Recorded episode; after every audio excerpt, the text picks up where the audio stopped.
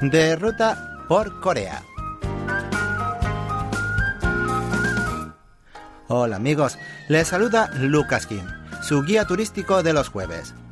Hoy les invito a acompañarme hasta Hapcheon, un pequeño condado de la provincia de Gyeongsang del Sur, para presentarles sus infinitos atractivos y de paso acercarles un poco a la historia y cultura de este país.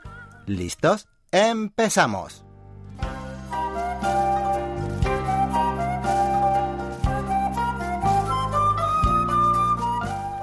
Si pensamos en el condado de Hapcheon, al sur de la provincia de Gyeongsang del Sur, lo primero que recordamos es el templo Heinsa.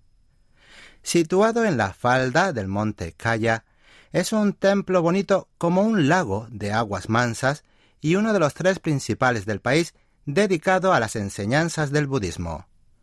Su origen se remonta a principios del siglo IX, durante la época del reinado Shilla, aunque ha sido restaurado y ampliado en numerosas ocasiones.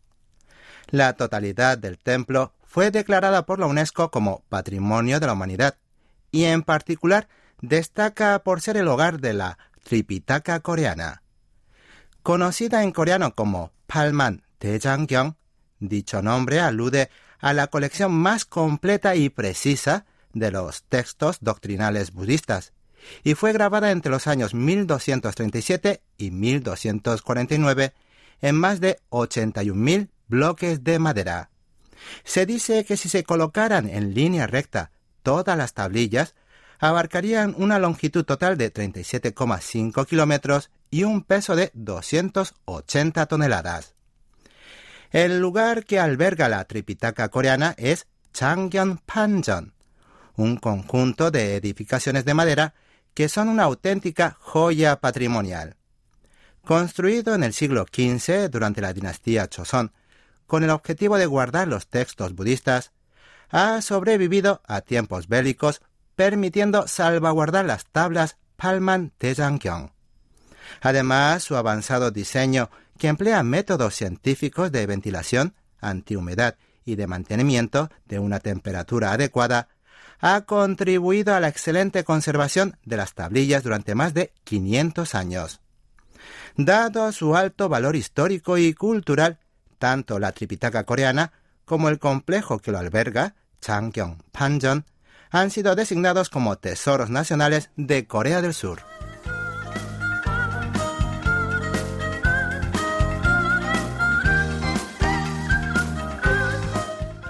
Tras explorar los encantos del templo Heinsa, les sugiero dar un paseo por el camino Sorikil, que conecta la entrada del templo con el Parque Nacional de Kayasan.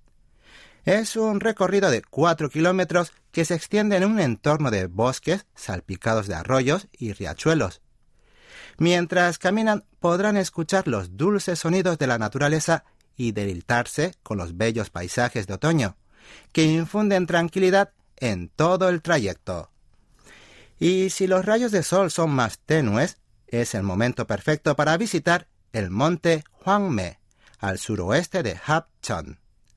Considerado como una de las principales montañas del condado, en primavera se convierte en el paraíso de las azaleas coreanas, que cubren el paisaje de rosa, mientras que en otoño destaca por el brillo plateado que irradian las colonias de Oxe, es decir, juncos asiáticos. La razón por la que crecen infinitos juncos en el monte Huangme es que desde antaño allí se criaban ovejas, dando lugar a un vasto prado. En tanto, ese paisaje de Oxe se extiende entre los 700 y 900 metros sobre el nivel del mar. Pero el camino es fácil de subir y además hay un acceso para vehículos que permite llegar hasta los 850 metros. Para aquellos que no les guste el senderismo o tienen algún otro impedimento para subir a pie. Caminar entre el mar de los juncos y contemplar cómo el atardecer los tiñe de dorado, sus sentidos se llevarán un recuerdo único e inolvidable del otoño de Corea. Por último, si deciden pasar una noche en Hapcheon, no pueden perderse una vista espectacular solo disponible a altas horas de la noche. Cada madrugada El río Huanggang, que atraviesa el condado, se envuelve entre brumosas nieblas, dando la sensación de estar en un cuento de hadas y dragones.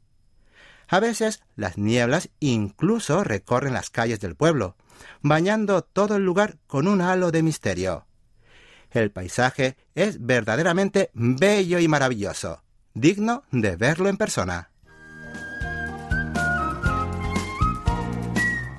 Hasta aquí fuimos de ruta por Corea. Esperando que hayan disfrutado del paseo, Lucas Kim se despide hasta nuestro próximo encuentro.